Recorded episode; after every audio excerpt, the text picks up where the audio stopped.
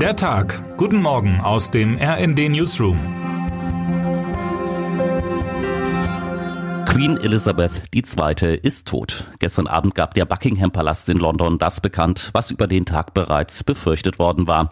Die 96-jährige Monarchin verstarb nur wenige Tage, nachdem sie in ihrem Landsitz in Schottland Liz Truss zur neuen Premierministerin ernannt hatte.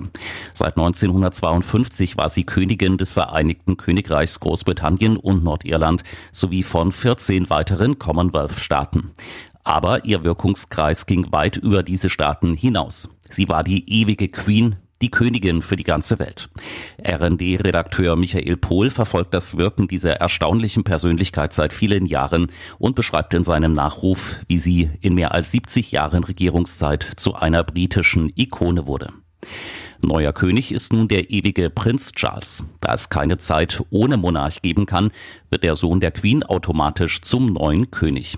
Künftig wird es in der Nationalhymne also wieder God Save the King heißen. Auch Banknoten und Briefmarken werden nun geändert werden.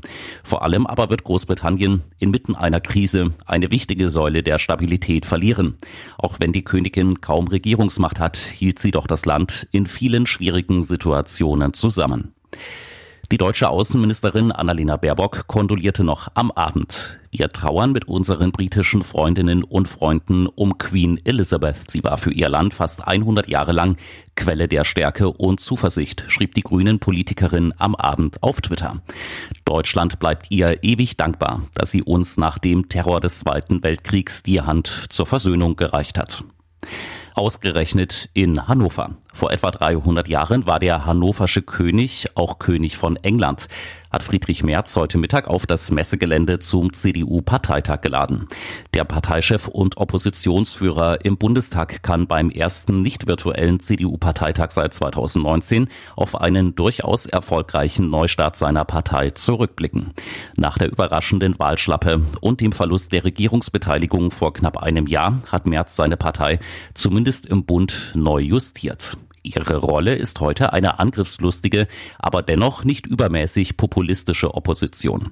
Gleichzeitig hat ausgerechnet Merz, der lange als Spaltpilz in der Merkel-CDU galt, es geschafft, die Risse zwischen den unterschiedlichen Lagern in der Union halbwegs zu kitten oder zumindest nicht größer werden zu lassen. Auch in den Umfragen hat sich die Union wieder etwas erholt von dem Armin Laschet-Schock. In den Umfragen ist sie stärkste Partei, was allerdings wohl auch der aktuellen Schwäche der Ampelregierung geschuldet ist. Diesen Platz gelte es nun zu verteidigen, wie Merz kürzlich sagte. Seine Strategie dafür liegt bislang vor allem darin, die Unstimmigkeiten, Uneinigkeiten in der Ampelkoalition offenzulegen. Dafür gaben ihm die chronisch uneinigen Ampelparteien in den vergangenen Wochen ausreichend Gelegenheit. Etwa der fast schon satirereife Dauerstreit zwischen SPD-Gesundheitsminister Karl Lauterbach und FDP-Justizminister Marco Buschmann um die richtige Corona-Politik die zögerliche und mitunter für Freund und Feind verwirrende Ukraine-Strategie und das durchwachsene Krisenmanagement in der Energie- und Inflationskrise.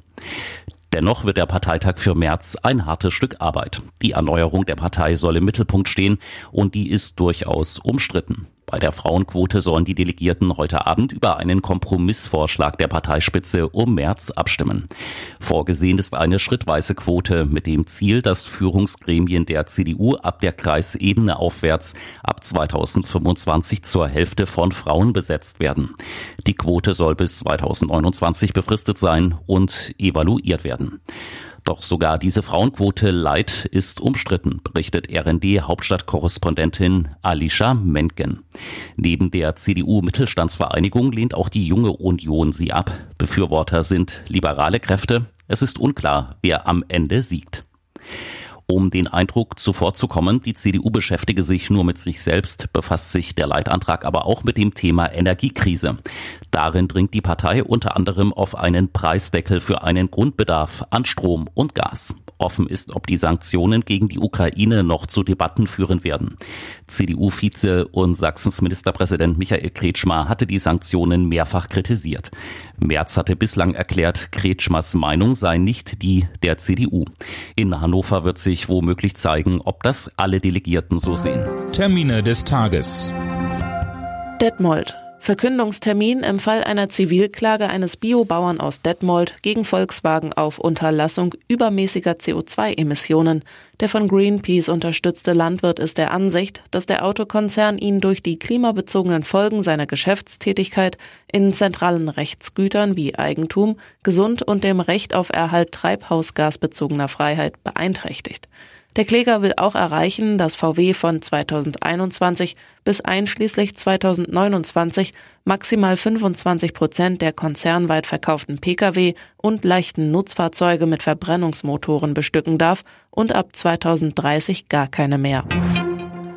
Wien. Verhandlung im Fall Ischgl gegen die Republik Österreich und einen Hotelier aus Ischgl. Im Prozess Reigen geht es in diesem Fall nicht nur um eine Amtshaftungsklage der Corona-Opfer gegen die Republik, sondern auch um eine Klage gegen einen Hotelier, dessen Betrieb Anfang März 2020 anreisenden Gästen eine falsche Auskunft über die aktuelle Gefahr einer Ansteckung mit dem Virus gegeben haben soll. Ischgl galt im März 2020 als Hotspot der Verbreitung des Virus. Wer heute wichtig wird. Schweden ist die Heimat der bekanntesten Klimaaktivistin der Erde. Und dennoch spielt das Thema Klima- und Umweltschutz im Wahlkampf vor der schwedischen Parlamentswahl an diesem Sonntag nur eine untergeordnete Rolle. Zwei Tage vor der Wahl wollen Greta Thunberg und ihre Mitstreiterinnen und Mitstreiter von Fridays for Future mit einem Protestmarsch durch Stockholm nochmals die Bedeutung des Kampfes gegen die Klimakrise unterstreichen. Die Botschaft der Klimaschützer, wir brauchen eine grundlegende Veränderung unseres politischen und wirtschaftlichen wirtschaftlichen Systems, um Klimagerechtigkeit zu ermöglichen. Und jetzt wünschen wir Ihnen einen guten Start in den Tag. Text Dirk Schmaler, am Mikrofon Anna Löwer und Philipp Rösler. Mit rnd.de, der Webseite des Redaktionsnetzwerks Deutschland, halten wir Sie durchgehend auf dem neuesten Stand. Alle Artikel aus diesem Newsletter finden Sie immer auf rnd.de slash der Tag.